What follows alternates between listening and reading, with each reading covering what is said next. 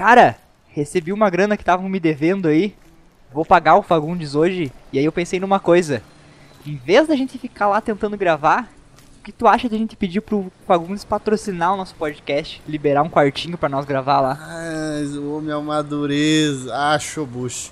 No entanto, acho que vale tentar, porque nós já estamos indo lá há mês. Mas olha só, eu, vamos sentar no balcão, eu vou pagar o que eu devo pra ele e vamos. Vamos. Vamos. Vamos adoçar o cara, vamos adoçar, vamos ser o cliente perfeito do boliche hoje e eu acho que ele vai deixar. Nem vou tirar a mesa pra fora aqui, porque senão ele vai pensar que nós estamos querendo roubar a luz. Vamos chegar na maciota aqui, sentar um. pedir uma jurupinga e ficar de boa. Pega deixa. Pega deixa. Olha aí, Fagundes, quem chegou. O que é que falam difícil? Voltaram com o rabinho entre as pernas. Daí, gurizada. Opa, seu Nestor. Boa noite. Ô Fagundes, dê uma duas jurupingas pra nós aqui. E já vê minha caderneta que hoje eu vou pagar. Mas olha só, che, o gurizão ganhou a mesada, pelo visto. Ô, Miquim, me traz a caderneta que o guri vai pagar, che. Já vai, tô procurando. Podia aproveitar pra fazer aquela fezinha aí. Hoje vai dar eu. Vamos de 10 seco no 284. Tá anotado aqui, pia velho. Tomara que tu ganhe pra poder comprar umas calças novas, não andar com essas calças tudo rasgadas aí, tch. Olha que desaforo. Mas lembra daquele papo que a gente tava tendo na última semana? Pior é que, pior é que eu não lembro. A gente, tá- a gente tava falando de mito compartilhado e de ficção. Realidades imaginadas, né?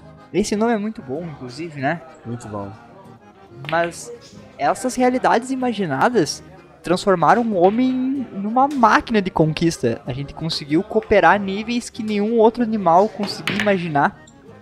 E isso deixou a gente muito mais dinâmico e muito mais cooperativo. Então, a partir desse momento, a mentira fez a gente ava- alavancar a nossa evolução, é isso?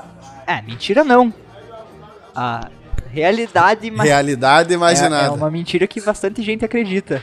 Tá certo. Mas graças, mas graças a isso, a população francesa, por exemplo, do dia pra noite deixou de acreditar no direito divino de nascimento e passou a acreditar no mito da soberania do povo.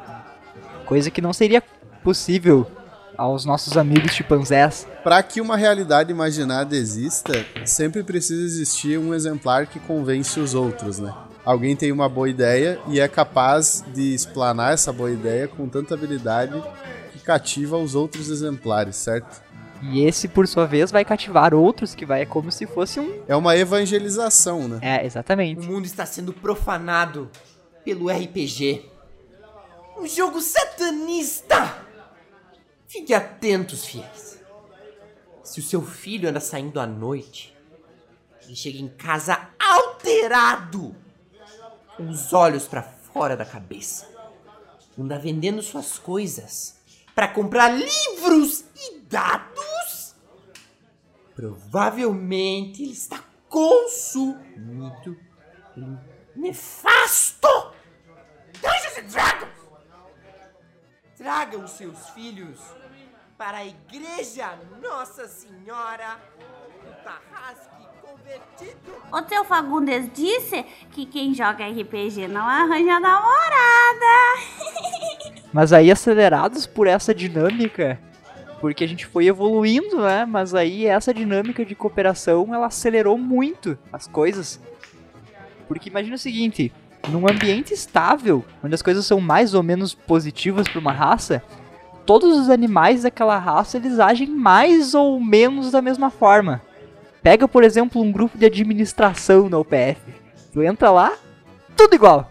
Todo mundo de camisa gola polo, são todos praticamente a mesma coisa. Era mais ou menos assim que funcionava na savana. Cara, eu acho que esse exemplo pode pegar mal. É, mas aí a galera da DM que vem reclamar.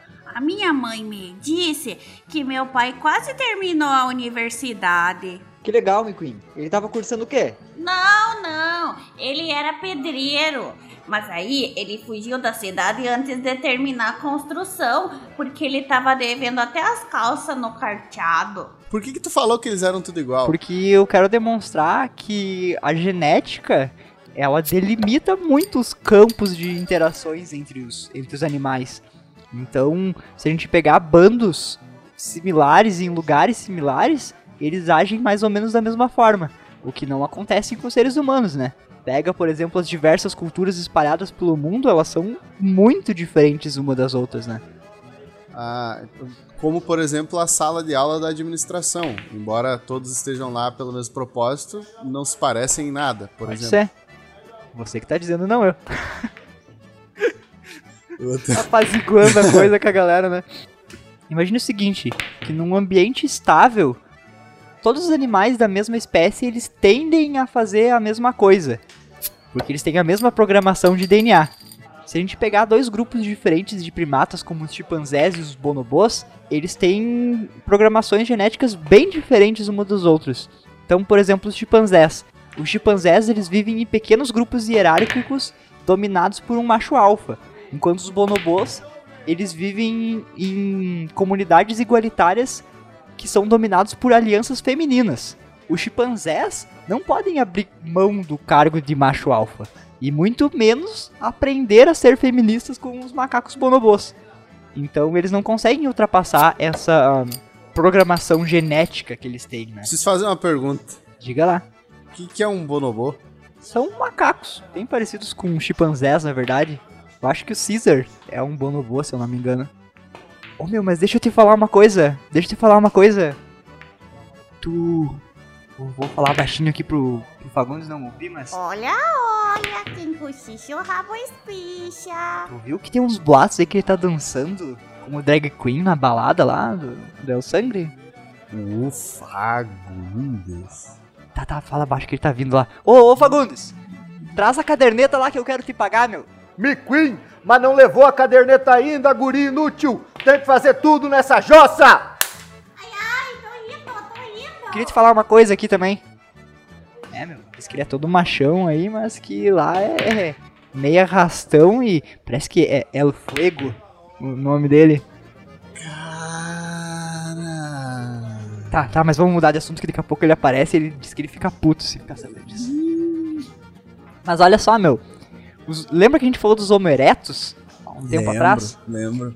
E tu lembra Falando no, na identidade secreta do Fagundes, vamos, vamos falar do Homo erectus. Mas eu te falei, tchê. A prenda mais linda do Rio Grande. Tu lembra qual era a capacidade especial deles? Andar de ficar de pé? Eles eram uns recordistas de sobrevivência, porque eles. Ah, os, os Homo erectus não eram aqueles que a gente disse que se pareceriam com os aliens, que a gente vê as figuras de hoje em dia, que tinha o cabeção e era meio desgonçado. Não, esse era os Sapiens. Pô, é, é muito humano diferente pra lembrar, cara. Ainda bem que hoje em dia só tem um tipo. Os Eretos, eles eram recordistas em sobrevivência, pois eles passaram mais de 2 milhões antes de serem substituídos. E eles viveram por 2 milhões de anos. Mas as coisas que eles faziam eram praticamente iguais. Desde o começo, as habilidades cognitivas dele não evoluíram. E ele era um construtor de pedra no começo e E assim foi até sua morte. isso, bem diferente da gente, né? Mas e, e por qual razão ele foi substituído então? Foi causas naturais, será? Causas naturais chamadas Homo sapiens. Ah, eles foram, ah, eles foram extintos, é isso? Com- Isso, eles foram extintos. Foram substituídos. Então, talvez, talvez eles tenham sido a primeira raça extinta pelo homem. então, Pode né? ser. Eu não sei se entre eles e os Neandertais como que é. Não sei se eles não viveram juntos. Mas o fato é que o, o Sapiens, ele conseguiu ir pra frente não mais graças à, à sua genética. Não foi isso que ele tinha de melhor. O, o Sapiens ou o Erectus? O Sapiens. Sapiens. É, porque pensa na igreja católica, por exemplo. Eles não, não transam, né? Teoricamente. Um padre. Não, não, não passa seus genes adiante, né?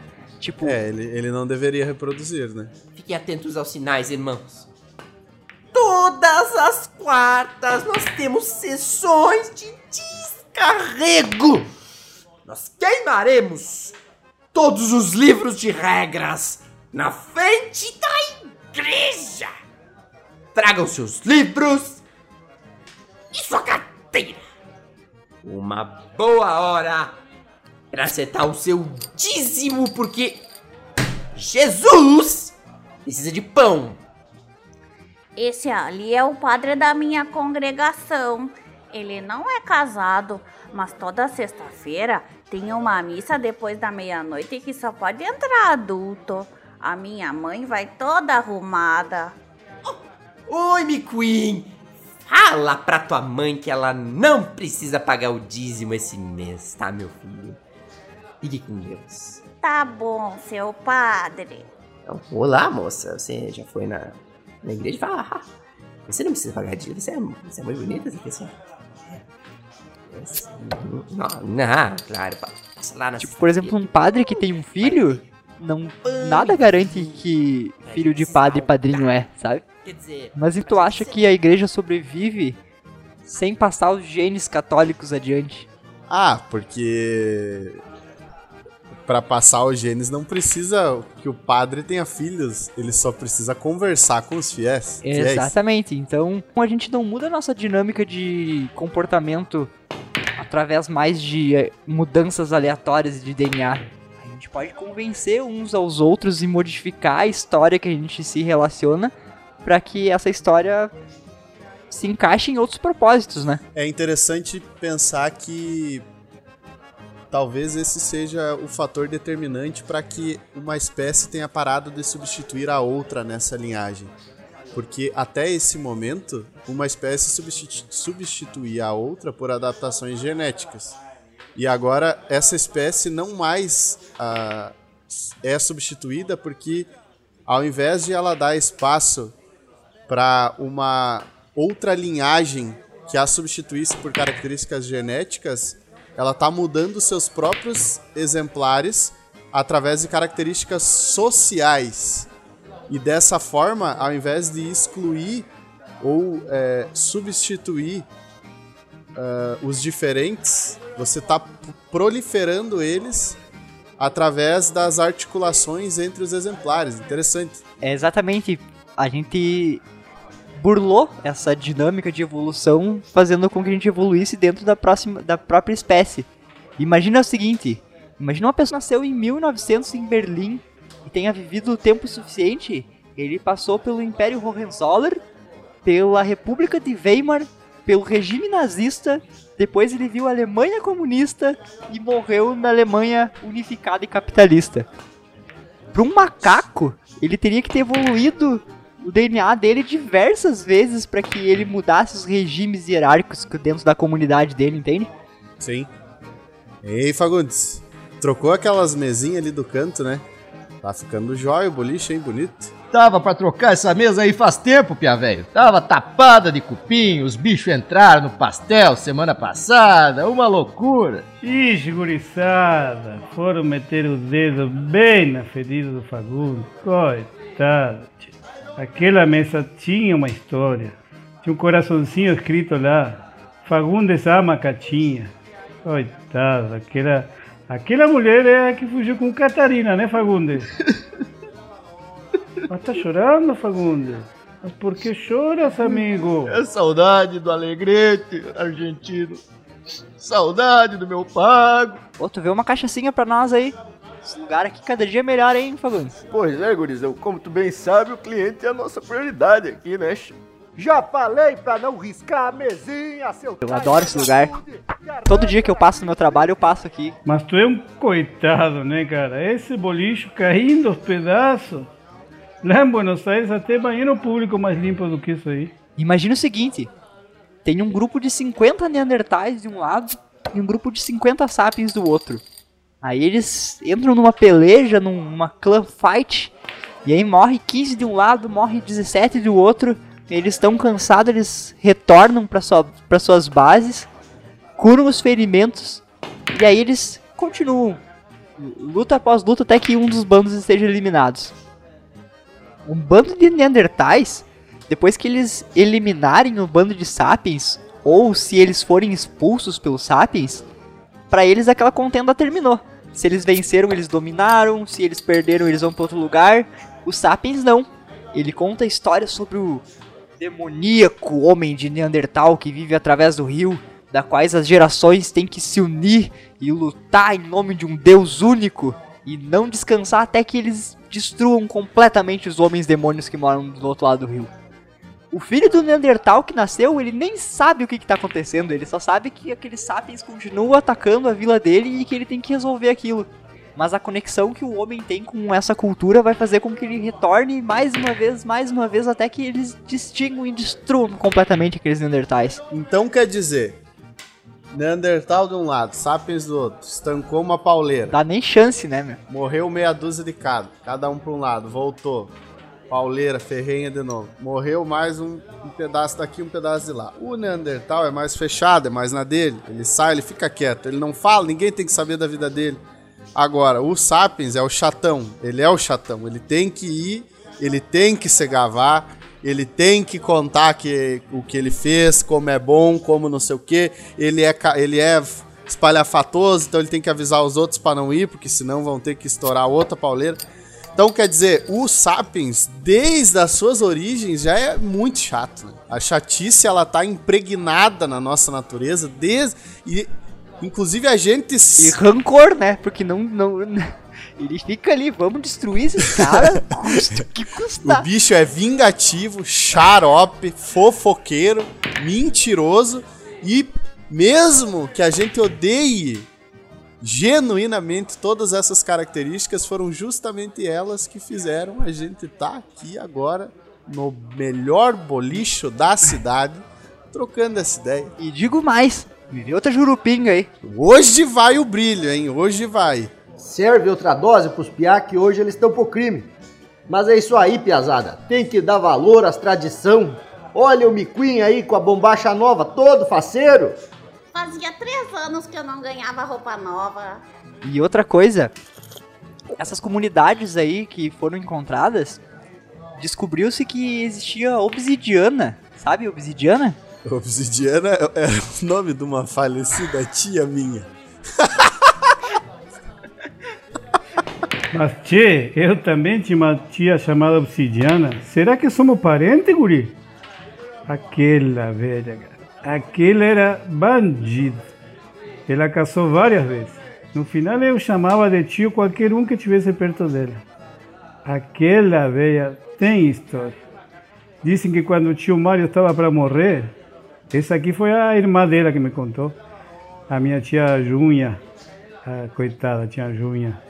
Era para ser chamada de Júlia, mas é, parece que o pai dele era falho e então, obsidiana é o nome de um material que é vidro vulcânico. Vulcânico. Então, quando.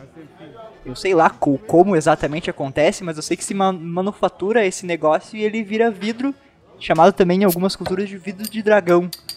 Que é um vidro resistente que se faziam armas com eles, né? Só que acontece que onde foi encontrado foi ao norte da. Foi encontrado no norte da Nova Guiné e não existia obsidiana ali perto. E aí depois foram feitos testes nesse material para descobrir de onde foi feito e descobriu-se que ele vinha numa ilha britânica a 400 quilômetros dessa costa. Então quer dizer que esses humanos eles eram capazes ou de fabricar seus próprios barcos e de ir até lá, o que é menos provável, ou o mais provável é que eles tinham redes de comércio, entre outras redes de sapien. Então ele era capaz de comprar obsidiana de outro bando que cooperava com eles, né? Porque apesar, afinal de contas o comércio só acontece entre bandos que cooperam um com o outro. E aí eles iam lá compravam essas armas manufaturadas de outro bando que tinha desenvolvido essa habilidade. E aí foram capazes de expulsar os Neandertais lá da época da. lá da área da Nova Guiné. A construção dessa teoria foi baseada em um único exemplar de obsidiana encontrado? Um pedaço? Não, não, não, diversos pedaços. Ah, certo. Diversos pedaços nesse lugar. Era, era algo que acontecia com uma certa proporção, assim. Então, e é razoável a gente pensar também que se eles trocavam conchas e obsidiana, eles provavelmente eles trocavam informações também, né? Então o bando que, que venceu eventualmente os Neandertais lá das Ilhas Britânicas, eles podiam dizer, ó oh, meu, esses aí eles têm fraqueza tal, força tal, faz isso, faz aquilo, usa essas facas. Vai por aqui, vai por ali. E esse nível de cooperação foi muito maior do que Neandertal algum poderia fazer. E outro exemplo também dessas técnicas de... É justamente nesse momento que se aplica aquela afirmação de que a partir de um determinado momento a fofoca nos impulsionou, né? A fofoca nesse sentido de transmitir informações entre bandos distintos ou dentro do próprio bando, certo? Isso. Ou de bandos da mesma espécie de- de- que vem de outros lugares, né? Desconectados, certo? Isso. Ô Fagundes! Ô Fagundes, me diz uma coisa! Aquele espacinho ali com aquela mesa ali atrás, tu ocupa por alguma coisa? Ali é onde eu separo as tripas pra fazer o mondongo. É ali que eu faço o meu tema de casa. Mas pra que que tu quer saber? Não, não, por nada mesmo, é que eu nunca vi ninguém ali, só, só saber mesmo. Vê mais uma jurupinga e alguma coisinha pra gente comer aí, Fagundes? McQueen leva mais duas doses pros guri do balcão e um bago de touro na brasa. Outro exemplo de cooperação foi descoberto através de técnicas de caça que a gente usava. A gente reunia diversos bandos de uma região, cercava um bando de cavalos, ou bois, ou vacas, e empurrava eles em direção a um precipício. Deixava eles cercados, e aí eles ou pulavam e se matavam, né? O que pra nós era vantagem, ou eles ficavam tão acuados e não conseguiam lutar que transformavam esses campos em verdadeiros abatedouros, assim, eles conseguiam juntar um bando assim e numa tarde conseguir carne, gordura, osso pro resto do ano, caçando juntos como um grande grupo só. Ah, saquei. É, te- teria lá um- uma determinada planície, grande pra caramba, e vários grupos oriundos de lugares diferentes se juntavam ali. Era tipo o campo do PVP Exato. do mundo. Do PVE, né? Porque eles estavam juntos contra o boss. Mas eventualmente deveria rolar uns, umas pauleiras entre si lá. Ah, entre deveria rolar, sempre rola, né? Mas agora tu imagina o seguinte, tu é um Neandertal. Ah, acordou no teu dia de boa aqui, pegou teu arquinho, disse, ah, hoje eu vou caçar, com sorte eu consigo achar um coelho. Se eu for muito sortudo eu acho um cervo. Talvez eu volte com nada. Aí tu sai no teu dia comum, atravessa o rio e de repente tu vê umas duas mil pessoas num rolê assim, juntaram todos os cavalos e boi que existia num raio de 200 quilômetros e estão abatendo todo mundo ao mesmo tempo. Talvez eu vire vegetariano esse ano. Enfim, no meio da galera, né? É de todos, é de um, é de um, é de todos. Mas um, um grupo de Neandertal de 50, 100 pessoas, que eles não tinham desbloqueado a habilidade de grupos maiores, né? E muito menos de juntar outros grupos. A única coisa que restava pra ele era pegar e vazar, né? Não tinha muito o que fazer. Mas será que existia essa rivalidade perceptiva de uma espécie em relação à outra? Existia, existia porque o, o nosso odor corporal, a forma com que a gente. Porque imagina o seguinte: as formas de viver desses homens eram muito baseadas na cultura falada, né? Então eu acho que eles não conseguiam ter uma conexão mais íntima com esses outros grupos, né? Porque eles não se comunicavam? Não se comunicavam de maneira complexa, né? É tipo aquele cara no rolê que tu convida ele pra ir junto, ele até vai, mas ele não consegue se conectar com a galera, fica ali meio que perdidão do, do rolê, sabe? Entendi. Entendi. Dá, dá, dá pra imaginar isso acontecendo na prática. Tá lá aquela galera, naquela pauleira ferrenha, todo mundo se conhece, todo mundo junto, conectado, interagindo. E tá o Gelson vem batendo com o machado na árvore do outro lado. assim. É, e aí ele vem dar uma olhada meio de longe, ninguém olha pra ele, ninguém dá as horas, ele pega o rumo e segue. E nessa etapa da nossa evolução, a nossa linguagem já tinha evoluído e a gente tinha ganhado as, as seguintes skills. Capacidade de transmitir maiores quantidades de informação, muito maior do que qualquer outro animal. Capacidade de trocar fofoca entre nós. E a capacidade de transmitir coisas que não existiam. Desculpa o barulho aí, gurizedo. Instalei uma maquininha caça-níquel e agora o McQueen não quer mais trabalhar. Sai desse jogo, moleque! Essas três coisas não eram encontradas em outros Homo. Então por isso que a gente não conseguia ter uma relação tão ligada contra, com, com Aí eles. o primeiro abismo intelectual relacionado a outras espécies, acho que notado nesse instante da história. Né? Exatamente. E falando nisso, será que o Fagundes não vai vir servir nós, meu? Parece que bem hoje que a gente veio falar com ele, o homem não tá aí. Ele passa daqui pra lá, passa de lá pra cá e não para aqui. No mínimo ele tá desconfiado do que nós estamos querendo alguma coisa.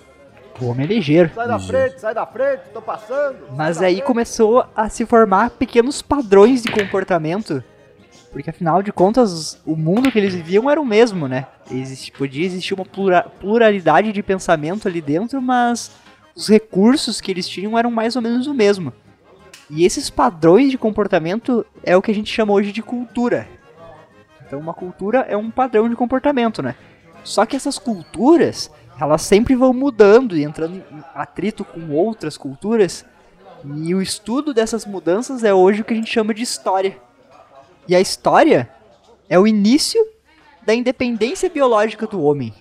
Independência biológica? Exatamente, porque assim como a gente estava falando ali atrás, o homem ele é independente da sua predisposição genética quando a gente fala em arranjos sociais. A gente tem uma programação de pequenos grupos, mas a gente já ultrapassou isso há muito tempo, né? Pra mim não ficou claro. Então, lembra daquele cara que a gente falou que nasceu na, na Alemanha? Sim, Esse cara ele passou por diversos arranjos sociais na vida dele, certo. mas esses arranjos sociais em outros animais exigiriam que eles tivessem uma programação de DNA diferente. O Homo sapiens é basicamente o mesmo nos últimos 70 mil anos, mas a sociedade humana não é a mesma em 70 mil anos. Compreendi. Você quis dizer que a partir desse momento a gente não necessariamente precisa de mudanças bruscas no nosso genoma. É, ou, em outras palavras, é, evoluções tão drásticas ou dramáticas, ou substituições de linhagens diferentes, porque a concepção do, do da história, o estudar histórico, a logia, a nossa relação social em todos esses aspectos que você falou, ela nos livrou dessa exigência vital. Exatamente. É claro que isso não quer dizer que a gente se separou completamente dessa linhagem natural, assim. É, é, justamente porque nos dias de hoje, é, o- os teus filhos vão ter diferenças e heranças genéticas que você teve, que seus ancestrais tiveram. Nada que seja um reflexo próximo do que foi a sucessão dos sapiens em relação ao Neandertal, por exemplo. Exatamente. E isso foi determinante principalmente pela nossa capacidade de cooperar um com os outros, né? Se a gente pegar, por exemplo, um grupo de 10 pessoas lutando contra 10 leões, com certeza a gente ia levar uma coça muito grande, né? Os leões iam devorar a gente sem sombra de dúvidas. Mas se a gente subir esse número para 150, as capacidades de cooperação humana deixariam as coisas muito mais próximas. E quando a gente chega a casa dos 2 mil, por exemplo, se colocassem 2 mil humanos no mesmo lugar que 2 mil leões, a cooperação humana seria muito maior e muito mais eficiente do que a desses animais, né? É, já diria nosso amigo e tão comentado aqui, César, macaco sozinho fraco, macaco unido forte. Exatamente, mas o Homo erectus, por exemplo, ele ficou 2 milhões de anos aqui e a gente já comentou aqui que como ele continuava fazendo as mesmas coisas. Como nesse incrível lugar que a gente está aqui, porque um bar tem que ser um bar de tradição, sabe? Um bar que tu possa confiar, que tu vá nele e tu saiba o que vai acontecer. O teu ritual tá garantido, né? Em poucos lugares o ritual tá garantido, igual tá garantido aqui no boliche do Fagundes. Bar de excelente qualidade. Bah, McQueen, traz uma toalha aí. Pra quê, seu Nestor? Pra secar os bagos do Fagundes. Esse guri tá babando no sobo dele a noite toda. Vão querer beijinho também, pode crer. Mas pensa o seguinte, meu. Há 50 mil anos atrás, a gente usava lança de pedra. E hoje a gente consegue construir uma ogiva nuclear. Comparado com a evolução do Homo erectus, isso é tipo muito incrível, sabe? É, a gente atacava com lança de pedra, hoje faz uma ogiva nuclear e você para pra pensar, né? A gente ainda toma vacina, né? Não tem um chip, não tem uma pílula que você, ainda tem que tomar a vacina. Tem que botar uma agulha no teu braço e tomar a vacina. Tu ainda tem que dirigir um carro da Peugeot em certos lugares do mundo. Como pode? A gente vai tão longe em algumas coisas, em outras coisas a gente fica. A gente volta. A gente vai lá e bate na porta do Eretos lá e diz: Ó, tô voltando. É inacreditável. O que não é o caso do bar do Fagundes? Com certeza não. Um lugar desse, cada vez que eu venho aqui tem uma novidade. É, um- é isso. Aqui é um bom exemplo de um lugar que não parou no tempo.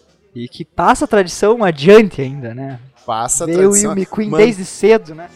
Tecnologia e saudosismo. É uma combinação que só se encontra aqui. Pois é, piazada, não dá pra parar no tempo, né? Botei a maquininha de, de caça-níquel hoje a partir da semana que vem vou até aceitar cheque. Olha só. Mas imagina o seguinte: se tu soubesse fazer uma lança muito bem, tu podia ensinar pro teu filho a fazer uma lança, e ele seria um ótimo construtor de lança. Mas hoje, tu pode ser um cara que sabe fazer só uma coisa, e aí tu junta com outro cara que sabe fazer só essa outra coisa, com outro cara, e tu constrói uma ogiva. Juntando toda essa galera, né? Mas imagina, meu, pra construir uma ogiva nuclear, tu precisa de pessoas que saibam minerar elas precisam cooperar entre elas. Depois tu precisa de pessoas que refinem esse minério, depois gente que faça cálculo para saber como que faz. Tu tem que ter um governo que dá verba para todas essas pessoas fazerem isso. É um nível de cooperação extremamente eficaz, né? Acho que tu deu um bom exemplo ilustrativo de como a cooperação consegue realizar tarefas complexas. E como o paralelo disso em relação à nossa evolução faz sentido a partir do momento que a gente não, não mais foi aquele ser individualista e, e essa, essas atividades sociais de interações entre uns e outros é, passou a fazer parte do nosso cotidiano, porque na medida em que isso foi se desenvolvendo, a possibilidade de executar é, tarefas mais complexas foi se desenvolvendo e esse, essa é uma proporção geométrica que se repete até hoje e afinal já estivemos na Lua, logo menos estaremos em Marte e não muito tempo atrás a gente só estava atravessando o outro lado do rio, né? E é tudo como se fosse um grande clã, né? Porque pra gente estar usando um computador, teve que uma pessoa descobrir o princípio da linguagem binária, daí o outro cara ver como que colocava, e aí diversos talentos foram se cooperando, mesmo que a gente não perceba, né? Esse conceito ele é muito interessante de ser observado porque você está falando de uma característica muito contemporânea da cooperação. Porque existe uma cooperação indireta, né? Em muitas coisas que você consome no teu dia a dia, coisas que você faz no teu dia a dia, só são possíveis porque muitas pessoas, muitos exemplares da tua espécie cooperaram em algum momento e com, com nenhuma ligação direta a você. Só que o, o, pro- a- o produto resultante dessa cooperação gera facilitadores para o teu dia a dia.